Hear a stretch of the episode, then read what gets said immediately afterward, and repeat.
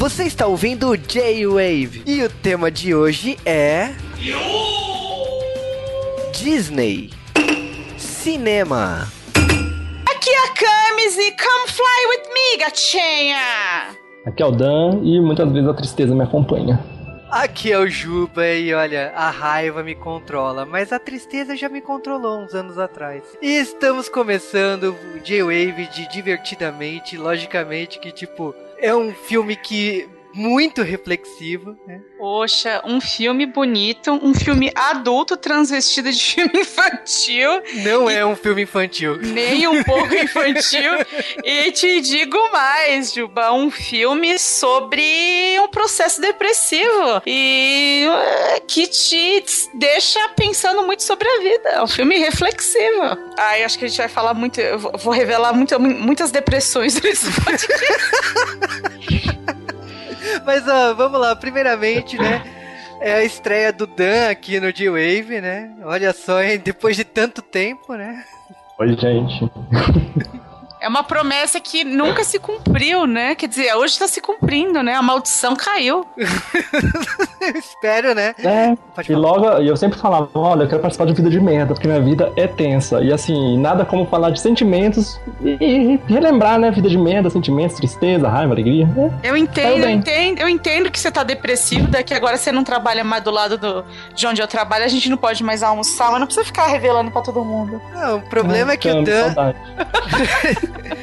O problema é que o Dan é, é ele é co-protagonista de várias histórias de merda que eu contei no J-Wave. Eita, então, gente, fiquem imaginando, né? Então, né, assim, falando de divertidamente. é, vamos focar, vamos focar. Então vamos lá falar de divertidamente.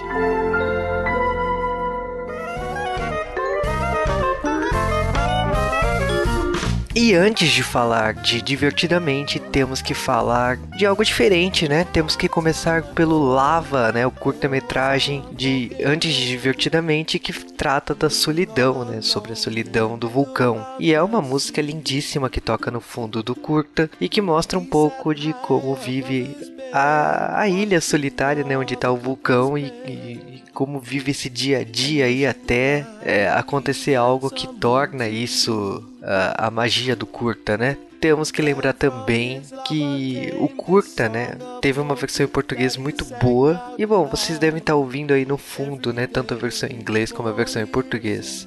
Vale uma curiosidade aqui para começar esse bloco aqui também falar que o Divertidamente foi um dos primeiros filmes da Disney com tanta sessão legendada. Inclusive, a sessão legendada que veio aqui pro Brasil com extras, como se fosse o extra do DVD e do Blu-ray. Exatamente por causa que o Divertidamente participa do tour da Pixar.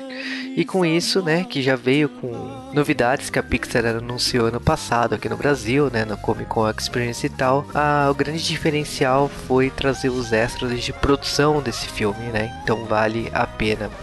E bom, a gente volta daqui a pouco para falar mais curiosidades de produção sobre Divertidamente.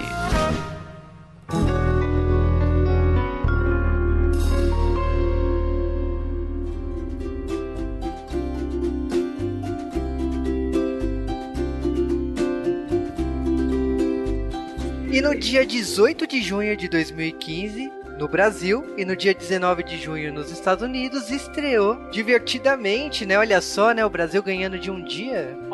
e ó, vou falar. É... Eu tô achando que nós ganhamos um dia, mas perdemos muito com a dublagem.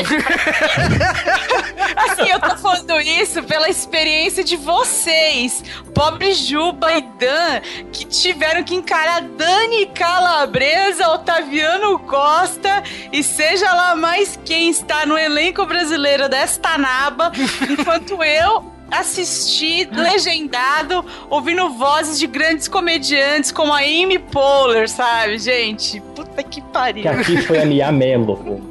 Nossa, Mia Mello, odeio essa mulher. Olha, Amy Waller, tinha.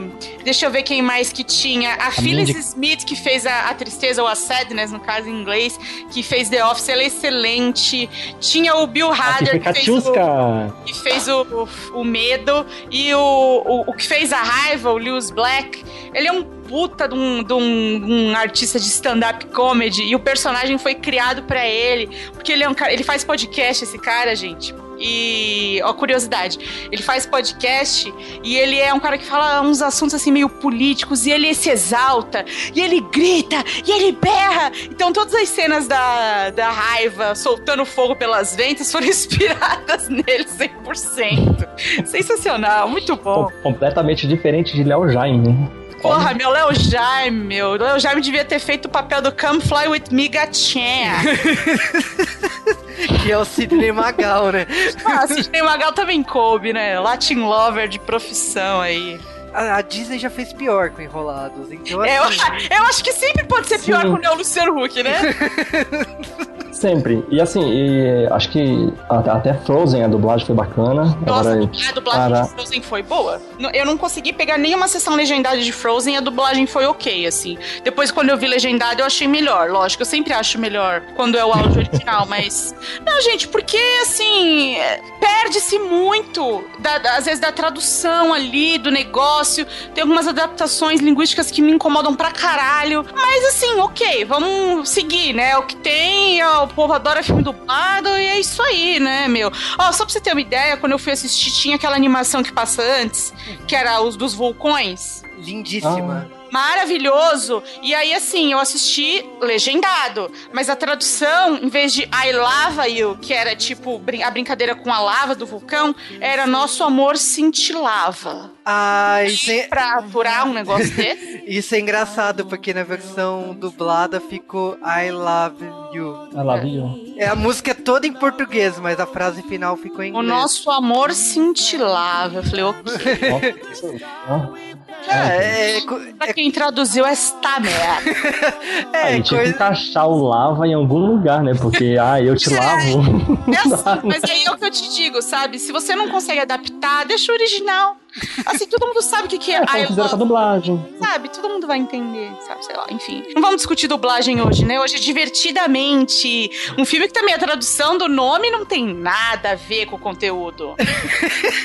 Inside Out. Não, gente, porque de verdade, assim, é, o nome do filme em português ficou divertidamente. Se você parar pra pensar, você fala, puta, é um trocadilho legal. Só que não é divertido. Nem de perto, nem de longe. É um, filme, é um filme reflexivo, que nem a gente falou antes. Filme sobre uma criança, uma pré-adolescente entrando em depressão e a vida dela ruindo emocionalmente. Então, assim, não tem nada de divertido na mente dela. É uma bagunça do Sim. caralho. É tão focado na, na, jornada da alegria e da tristeza que, tipo, você acaba vendo, quando você passa pra analisar a jornada dela, você fala, nossa, que divertida, legal. Mas do lado de fora, gente, que confusão é a vida dessa, dessa menina, gente. Olha como estar tá se acabando, gente. Eu acho que o como é filme é... passa uma ideia errônea, sabia? De que você vai assistir uma puta de uma comédia, quando na verdade é um excelente drama. Eu não tô dizendo que não. Eu, eu, eu me emocionei muitíssimo durante o filme. Eu achei lindo, eu achei um conteúdo maravilhoso. Mas ele, ele para começar, ele não é um filme infantil. É, só pra situar a história, a gente tá começando assim a falar da protagonista, que é uma garota que assim, a gente acompanha desde o primeiro minuto que ela nasceu. E é muito engraçado isso, porque na hora que começa a aparecer os sentimentos, né, na mente dela, a primeira, a primeiro sentimento que aparece é a alegria, que é uma coisa lógica, né? Que é o primeiro sentimento do ser, do ser humano seria a alegria, né? É, e na verdade eu acho que eles conseguem colocar bem o lance da.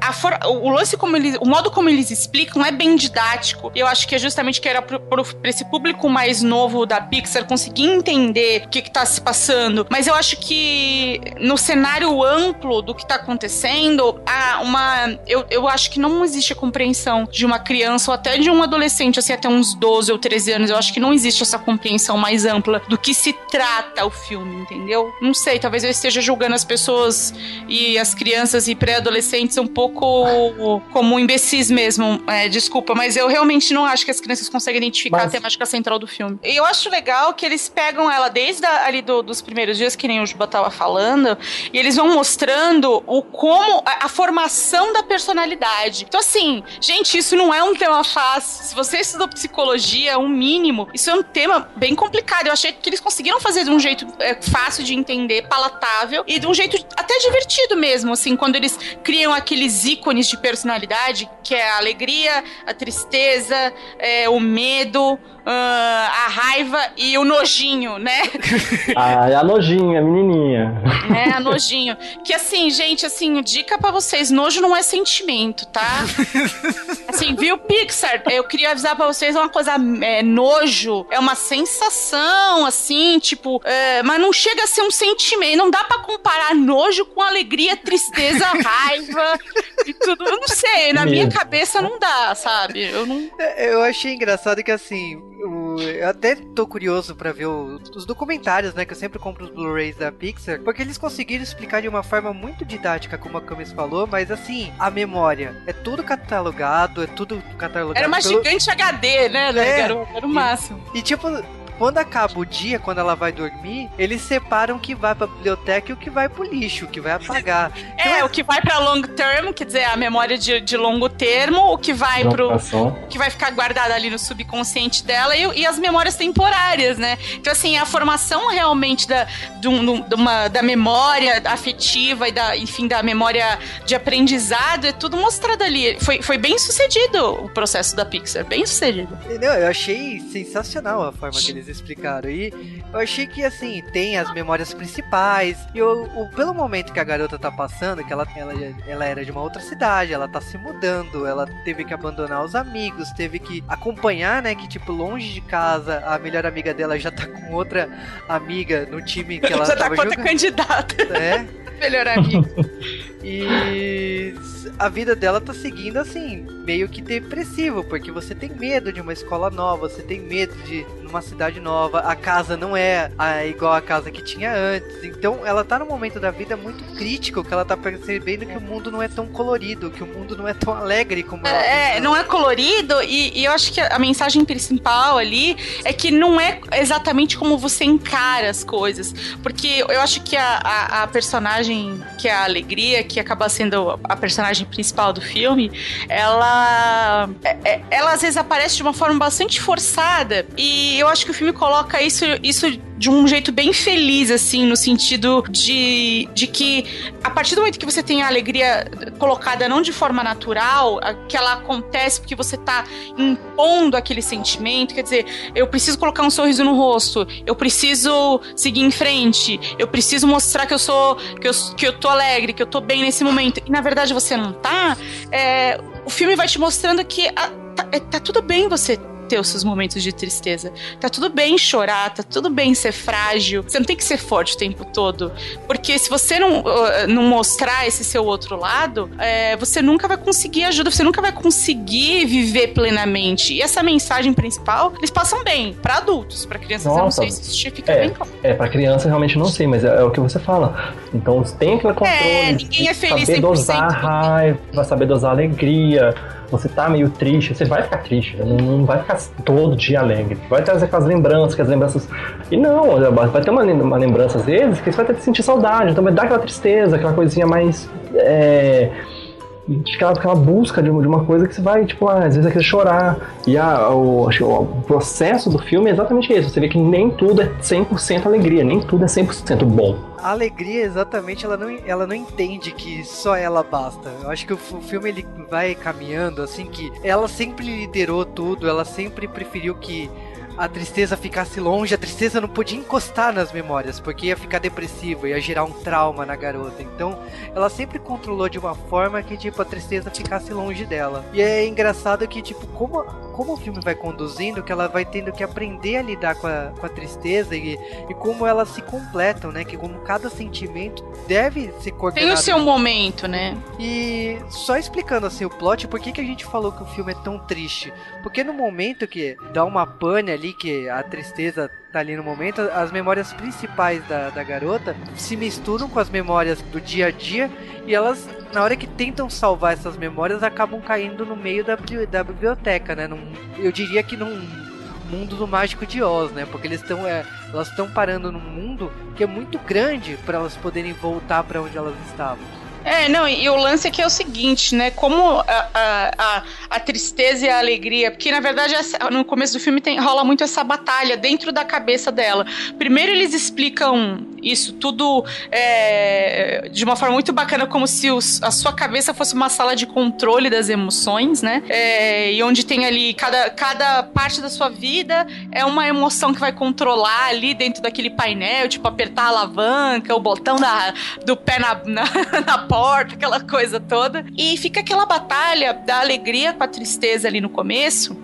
E essa batalha, onde a alegria quer suprimir toda a tristeza, é, ela, ela dá errado. E dá tão errado que a menina, a, a, Riley, né, ela perde qualquer ligação emocional com os, com os centros dela, né, que ele, da, centros de personalidade que eles colocam, né, que no dela, como ela ainda é uma, uma criança em formação, ela tem ali alguns, que é a, a o, da, o, centro da família, né, a ilha da família, tem da a ilha da, da amizade, a Ilha do Hockey, que é o esporte que ela gosta de, de, de, praticar, e tem a, em inglês é Goofball Island, eu não sei como é que é em português. Aqui ficou, acho, da honestidade. Ah, tem a honestidade, mas tem uma da bobeira também. Tem a ah, da, da bobeira. Da bobeira. É, ficou bobeira? Ficou bobeira? Bobeira, é. Então ela tem, vai, essas cinco ilhas de personalidade e ela perde totalmente a ligação com todas essas ilhas, fica tudo comprometido. Ela é como se ela fosse um zumbi emocional nesse momento. E, e, e do ponto de vista psicológico, isso é o que acontece no processo depressivo, sabe? Você se desliga de tudo o que existe de emoção na sua vida, você entra num, num momento de quase que anestesia e, e você ficar reagindo ali é, junto com a raiva, com o medo e com um nojo, no caso que, na minha opinião, não, não tem nada a ver. Mas é, é, é eles conseguem resumir isso super bem, né? Enquanto a alegria e a tristeza estão nessa jornada para voltar ao controle, porque nem isso ela não consegue ter mais. É engraçado como elas vão descobrindo as coisas, né? Tipo, o amigo o amigo imaginário que todo mundo Cara, tem. Cara, eu achei aquilo sensacional.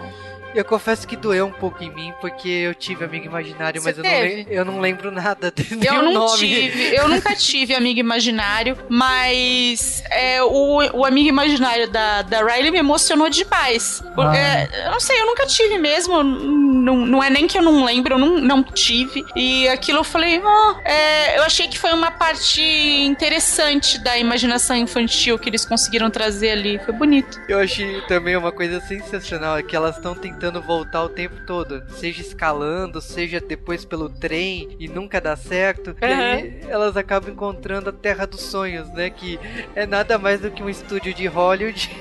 Tem roteiro, é o máximo, né? Aí a grande estrela é a unicórnio.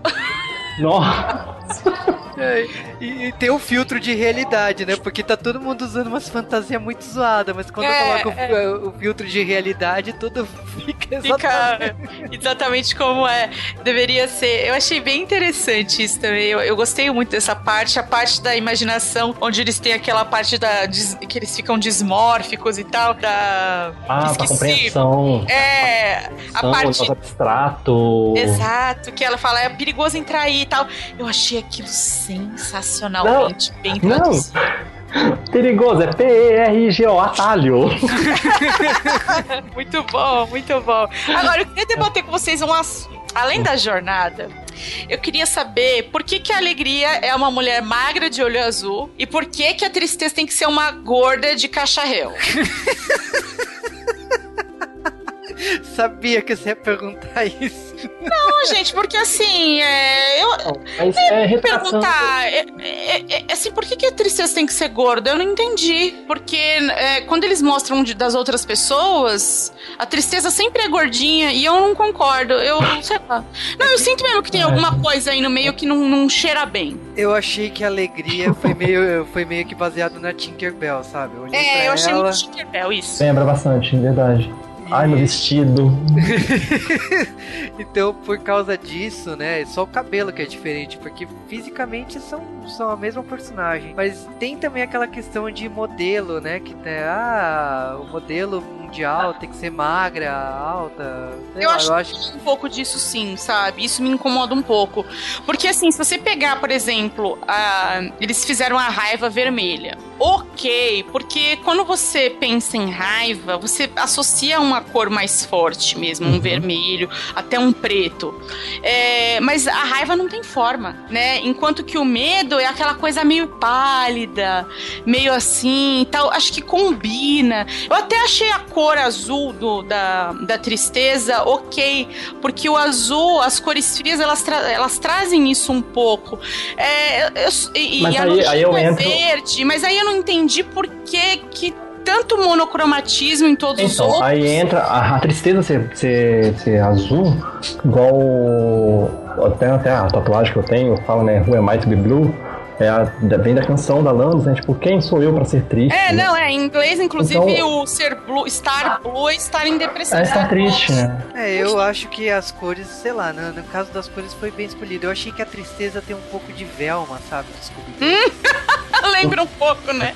Na hora que apareceu de óculos, baixo tímido, assim, né? Acanhado. Eu falei, hum, é. Esse eu adorei. É, pelo menos na, na dublagem em inglês, né?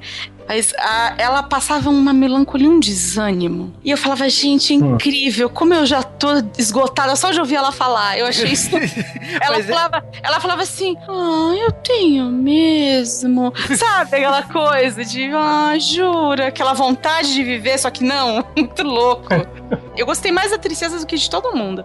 Eu acho que de todos os personagens foi o que eu mais gostei. Porque eu acho que ela, ela passa uma humanidade muito grande. Não sei, eu gostei mais dela do que qualquer outro. É, a, a Tristeza, tipo, na minha opinião, por ela ter ficado tanto tempo de, de lado, ela tem um conhecimento maior que os outros, né? Porque ela sempre, é, ela sempre ela analisa. Ela teve o tempo de prestar atenção. Exatamente. E a alegria, ela percebe que ela, por mais que ela seja líder ali da situação, ela, ela acaba prejudicando todo mundo, né? Porque, lógico, tem todo momento que ela se, se torna protagonista, seja ela caindo no buraco negro lá com, com o amigo imaginário, seja ela depois indo parar no subconsciente, encontrando os medos da, da, da garota, né? Que, logicamente, que tem que ter o palhaço, né? os medos... Gente, eu achei aquele palhaço surreal. Especialmente porque depois, quando tá no fim do filme, eles revisitam o palhaço, mas o palhaço real, porque aquele que tá ali é uma representação do medo da, da Riley, né? E aí tem a sala de controle da cabeça do palhaço, que é surreal, que ele fala assim: é, 13 anos de escola dramática pra isso! É. É surreal, é muito legal, é muito bom. Tem até superação por causa que o amigo imaginário acaba é, saindo, uhum. né? Da, da, deixando ele ela. Eles entra no, na, no, no, no, negro do, do subconsciente e é deletado. E você vê que essa parte do filme é uma parte bastante perigosa se você parar para pensar no que significa, porque no lixo emocional, ali no lixo da mente da Riley, cai o amigo imaginário, tem vários elementos, mas a alegria tá ali. E pra alegria se desintegrar e não voltar nunca mais, foi muito perto. Muito perto, tipo assim, significa que, por exemplo, é um sentimento que, pela explicação do filme, ele pode ser deletado. Você pode nunca mais sentir a alegria. Uhum. É muito louco isso, né? Você domina, é, acabar sendo dominado pelo medo. É aquilo, pelo né? medo, pela raiva. Pela raiva. Então. É, eles tentam mostrar isso, que você agindo pelo medo, pela raiva, você pode agir sem consequências. Né? É o que ela faz, sempre... porque. Exatamente. Não, e as ideias que bota uma lâmpada? é o plano B, né? Porque, tipo assim, deu tudo errado. Então, o plano B, o que que é? É roubar o cartão de crédito da mãe para comprar um, uma passagem, uma passagem de ônibus. De ônibus e voltar pra cidade dela, da onde que ela era, porque, tipo, ela acha que. Lá era feliz. É, porque vai... essa é a solução é, que, a, que os sentimentos dela falam assim: ah, ela era, não era feliz lá, vamos pra lá. Agora, coisas engraçadas, a propaganda do chiclete. Sim, sempre. Mas você sabe que a mente funciona assim. Funciona já... dessa maneira. E eu até hoje canto alguns jingles de propaganda. E aí, quando eu tava vendo isso, isso me tocou bastante. Eu falei, gente, Sim. então é assim que funciona. Tem um filho da puta dentro de mim. Aí posso toda hora vai lá. Aí eu entrego a minha idade, que toda hora, às vezes, tô meio parado, de repente, hein, quem bebe grafete repete, repete, repete, repete, que a Pet é boa demais. Ai, e vem Não, direto. Grapete eu não lembro. Mas, é, assim, pra mim é vira e mexe, eu tô aqui, eu tô, eu tô assim, pipoca na Igual panela, é tipo, essa. ainda. Tem noção, gente? Já tem Sim. 30 anos, eu fico aqui pipoca. Eu falo, que pipoca? O quê, Camila? Sai dessa! Eu vou, que porra de pipoca em panela? Do nada, não sei que eu tô cantando essa merda. Mas tô, né, gente? Ai, meu Deus do céu, que coisa. Ah, outra coisa que eu queria discutir com vocês, que eu acho importante, é o seguinte: a gente tem a nojinho, né? Que em inglês é disgust. E eu queria realmente entender a psique do norte-americano a respeito do brócolis. O que que acontece com esse povinho do caralho? Que esse povo não pode conviver com uma porra de um brócolis. Eu não consigo entender. Eu amo brócolis. Eu nunca tive nojo de brócolis. Eu não entendo que criança tem nojo de brócolis. Tem nojo porque vocês fazem um filme com um brócolis gigante falando que é nojento, todo mundo mostrando a língua. Sabe? Eu não consigo. Porque gostou. Gente, não é ruim. Não tem porquê criança gostar. E é verde. É verde porque alguém botou na tua cabeça que a comida verde não é boa. Porque nenhuma criança nasce falando assim: eu não gosto dessa comida porque ela é verde. Isso não existe. E aí, gente, a menina chega na pizzaria, tem pizza de brócolis. Eu falei: oba, eu sempre peço aqui em casa, adoro. Ai, não sei, gente. Vocês entenderam esse nojo? Vocês conseguem entender esse medo, de essa brócolifobia que tem nos Estados Unidos? Não, eu realmente não consigo entender. Até eu adoro brócolis. Hum, brócolis refogado com alho. É, ah, olha. É, então assim, é, por exemplo, tem coisas que a gente realmente não gosta. Eu tenho uma o nojo, nojinho, é, eu tenho ojeriza de mamão. Eu não posso nem ouvir falar, sentir o cheiro, eu não suporto. Ai, papaya. Eu não suporto. Mas, gente, assim, é porque eu comi, achei nojento, não é porque eu olhei e falei, ah, é laranja, eu não vou comer. É, exato. Você entende que é totalmente. É, é uma sensação totalmente de sabor, é, de paladar, não é relacionada a nenhum sentimento, eu não sei. É que, tipo, ficou na cultura americana que o brócolis tem um problema. Eu também nunca tive problema com brócolis, nem com giló. Tipo assim, eu olho feio pro giló porque todo mundo fala que giló não sei o que, mas sabe, se tiver, de boa pra Gente, mim. de verdade, assim, eu. o- tem duas coisas que eu realmente não vou comer: mamão e fígado. Eu não gosto, eu não vou comer de jeito nenhum. Mas o todo o resto, tiver bem feitinho, bem refogado, eu encaro. Eu também como fígado numa boa. Ah, mas é porque assim, gente, eu não gosto do sabor, sabe? Não é agradável pra, pra meu paladar. Ah, eu adoro. Não, eu achei a Nojinha uma personagem bem problemática. Porque eles associam o verde do brócolis ao nojo, então ela é verde pra dizer que ela é nojenta. Aí eles colocam uma personagem que, na verdade, é praticamente o, o- o senso de moda dela, ou a proteção social dela. O senso social da, da garota. Porque assim, é. Ah, não, a gente, eu, vou, eu vou tomar providências pra que ela, ela seja popular na escola. Ou não sei o quê. Você entende que o seu nojo das coisas não faz, não guia você socialmente? Eu achei que foi muito mal colocado nesse Ah, sentido. e a personagem ela tem, tem um quê de patricinha, sabe? Ela fica lixando e tipo, Sim. ela tá pensando, sabe? É, é como que se fosse aquela babá, aquela adolescente babá Nossa. e que só tá pelo dinheiro, sabe? Ah, os pais estão sendo. É. Ah, é, Não, ela tá comentando, tipo, ai, nossa, ela tá usando sombra. é. Nossa, peraí, você tá com nojo ou o quê? Porque o meu nome personagem é nojinha, tá surpreso que ela tá usando sombra? Peraí, é meio, meio estranho mesmo achei- o nome, a associação das Eu- coisas. né? Eu acho que eles foram bem felizes nessa personagem, assim. Acho que se eu fosse citar um defeito do filme seria a nojinho, assim.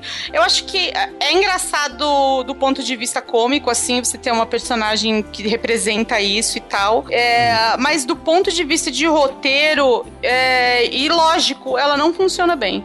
É, e assim, a gente tá contando da, da aventura, da alegria e da tristeza de tentar voltar pra, pra cabine, né, de comando, né, como se fosse um robô gigante, o que não deixa de ser. Uhum. o, quem tá lá na cabine de comando, no caso, é o medo, a raiva e a nojinho. Eu achei os três personagens muito fracos, assim. Tipo, a raiva é o que é o que melhor Foi- tá é, a raiva foi desenvolvida ok, né? Mas o medo e o no- nojinho eu achei... É, eu achei, achei que o medo ficou subdesenvolvido também. Porque uma... os medos estão lá no subconsciente, sabe? Rolou, não, não, rolou um link legal ali. Mas o que eu achei, assim, pelo menos assim, o crescimento da alegria foi ela perceber que, por exemplo, a, as memórias podem ter tanto alegria como tristeza. E que ela pode voltar a fita, né? E a fita, tipo, às, às vezes as memórias podem começar tristes e ficar alegres, e alegres ficar tristes, né? Que é um momento que ela percebe que realmente ela, junto com outros sentimentos, funciona, não é uma coisa tão unilateral, né? Que é cada memória de uma, um sentimento único, né? É, que é quando, aí é quando você vê no filme que ela começa a, ver, a passar pra puberdade, né? Que as coisas não são que a, que, a, que, a, a vi, que fica complexo, né? Que, que é, ela, e quando tem o botão da puberdade no final, você fala assim, hum, que será que é isso? Será que a gente deve apertar? Eu fiquei pensando, oh oh. Eu acho que quando apertam é quando acontecem as coisas. Mas o que eu achei bem engraçado que a gente não falou é que, assim, na mente dela, toda aquela cidade lá tem as ilhas e as ilhas acabam caindo, né? Se acabam ruindo, né? Pela depressão Sim. da personagem. No momento que a alegria e a tristeza voltarem, tudo voltou ao normal, né? Tipo, até mesmo a relação da garota com os pais a gente percebe que novas ilhas brotaram, né? É, então, que aí entra a questão da, da mudança de complexidade dela, né? Que ela, ela não vai gostar disso, gostar daquilo, gostar de, de, de, de hockey, ela vai gostar de várias coisas em vários níveis, né? Até de boy band. Exatamente, que uma das ilhas... A ilha da boy band eu achei forçação demais. Você imagina você, no seu psicológico, ter uma ilha da boy band. E o pior é tem gente aqui no Brasil que vai ter ilha de axé. ah, mas você eu não tem não comentar sobre isso, tá? Eu vou falar, eu tenho muitas ilhas, mas numa, nenhuma delas inclui boy bands. eu tenho a ilha da El na cabeça, separadinha. Ah, é. Mas aí eu tenho a ilha de Carlinha, né? Que é onde mora Carlinha, Cinderela Baiana e todo o seu universo, né? Agora. Brincadeira, gente, imagina. negócio assim, eu, uma coisa que eu achei curiosa também, que eu achei engraçada, foi a, o namorado imaginário. Ah, o, Justin Bieber, né? Porque é do é. Canadá, né? Porque I would, porque é, é, ele fala que eu morreria pela Riley, eu morreria pela Riley. E aí ela faz uma torre, porque ela precisa de 50 daqueles namorados imaginários para servir pra alguma coisa, né? Uma graça. E no final, mais pro final, quando a Riley já tá retomando a vida dela e, e se recompondo psicologicamente, né? Porque sistema dela arrui completamente e vai se reconstruindo através do amor da família e da adaptação e dos novos amigos e, enfim, da compreensão em torno dela. E, e aí eles começam a mostrar a sala de controle das outras pessoas. Primeiro, a do pai é hilária, né? Assistindo o pai e da mãe é hilária. Porque eles colocam aquela representação do homem e da mulher, a mulher tipo assim. Hum, hum. Ele fala assim: Ah, acho que nós conseguimos. Ah, você fez tudo errado, sabe? Foi bem uma dinâmica interessante, embora um pouco é, unilateral, tanto para homem quanto para mulher. Caricata. Uh, bem caricata. Uh, mas eu acho que eles fizeram ali mais com tom humorístico, assim, não era uh, tentando diminuir ninguém, nem nada disso. É, e depois, quando eles mostram é, o do garoto que encontra a Riley, garota, garota, garota! E aí, cabeça dele enlouquecida, muito engraçado isso. Uh, tem reação ali na frente dela. É, e ela, e ela assim. Ah, o que, que tá acontecendo? Porque ela ainda não tá nessa, né? E a do gato. A do esse... gato é melhor. A do gato é melhor. Gente, eu juro, na hora da do gato, eu fiquei imaginando assim, vamos botar um gato é, tipo, confabulando a dominação do mundo. Eu falei, ah, tá. Não, era só, era só gatos fazendo gatices. É, então. Sabe, tipo, alheio a tudo, até ele mesmo, sabe? Eu achei muito bom, de verdade. Do cachorro também foi legal, mas a do gato é, achei então, como especial. abusaram daquela, é, como abusaram daquela coisa do cachorro, estilo até do, do Up, né? Que tinha o cachorro lá, é do mesmo diretor. É, aquela coisa, ai, comida, comida, comida, oh, ele tem comida, ai, comida, faz todo mundo em cima. A do gato, eu achei que eles fossem viajar um pouco e mostrar, tipo, aquela, toda aquela teoria de que gato quer estar tá com fabula com, todo, com os outros gatos pra dominar o mundo. A gente precisa viajar um pouco nisso, não só fazer gatice. Não, e, e, aí o negócio do gato que eu achei mais legal é que assim, quando você via os gatos andando pela sala de controle, pisando em qualquer merda e fazendo. E tipo, sem pensar no que tá fazendo, e você vê o gato pulando pra cá, pulando pra lá, e você fala assim, gente, gato é assim mesmo, né? Não do nada faz... dá um chipique louco, verdade. É, do nada dá um pulo, assim, você fala, o que, que aconteceu? Aí eu, eu, a sala de controle, é isso que tá acontecendo. É, e é isso basicamente assim a história, porque a, a personagem ela volta ao normal, na vida dela segue, né? E tipo, mostra que todo mundo sofre, ou sofreria por isso, ou teria algum momento da sua vida alguma crise desse tipo, né? Mas todo mundo ali tá suscetível a trabalhar em equipe, né? Todos os sentimentos a guiar aquele ser humano pelo resto das suas vidas, né? O ser humano, o animal, né? Porque tem os cachorros, cachorro e gato, né? Então eu achei uma mensagem muito bonita, assim, do, do filme.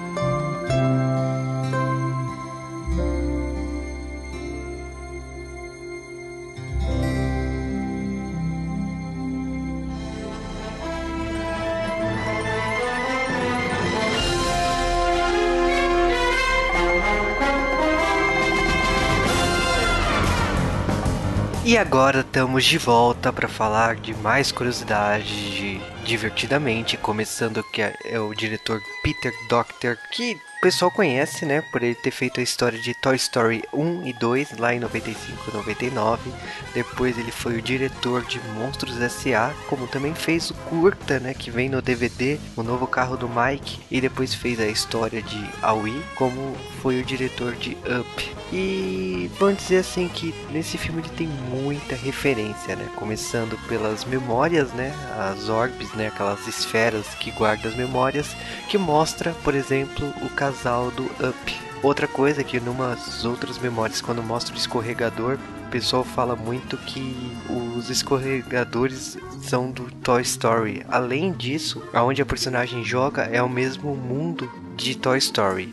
Agora sobre os sentimentos, né, a gente tem que ver também que cada sentimento lembra um objeto. Então a raiva lembra o tijolo, o medo lembra um nervo, a alegria lembra uma estrela de braços abertos, né? E o verde, né, a nojinho, né, lembra um brócoli e a tristeza uma lágrima, por isso que a tristeza é gordinha, né? Mas além disso, né, a gente como falou, logo no começo da mudança da personagem, a gente tem uh, os pássaros do, de um curta, né? Lá de 2000, dos pássaros que é muito engraçado no poste, não sei se vocês lembram, mas está lá na cena de mudança. Também tem referência a O Bom Dinossauro, né, no novo filme da Pixar, como a esfera, que lembra o símbolo da Pixar. Os carros do filme têm adesivos que remete a carros. O rato morto, né, que aparece na casa da, da Riley, né, assim que ela chega na cidade nova. É, num dos sonhos dela aparece cozinhando, então é referência a Ratatouille. O globo que aparece na sala de aula das, do, que ela acabou de se mudar. É o globo que aparece no quarto do Andy, do Toy Story. A gente tem uma referência também a La Luna, um do, dos curtas da Pixar. Tem a caixa de comida chinesa do Uma Vida de Inseto. E como eu, eu falei, tem referência a dar com pau.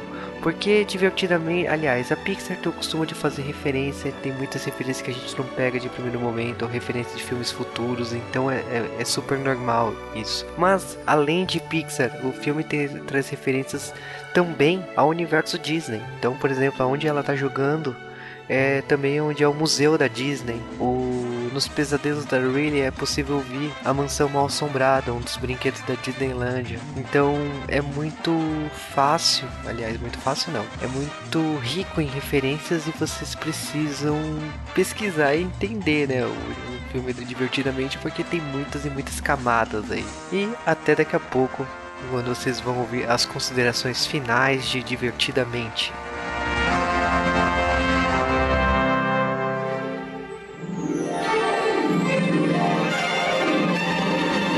Olha, eu, para mim o Inside Out, é, que eu prefiro dizer o nome original, que é, para mim traduz melhor como, sei lá, de dentro para fora ou algo assim, é muito melhor que divertidamente. Ele foi uma grata surpresa, sabe?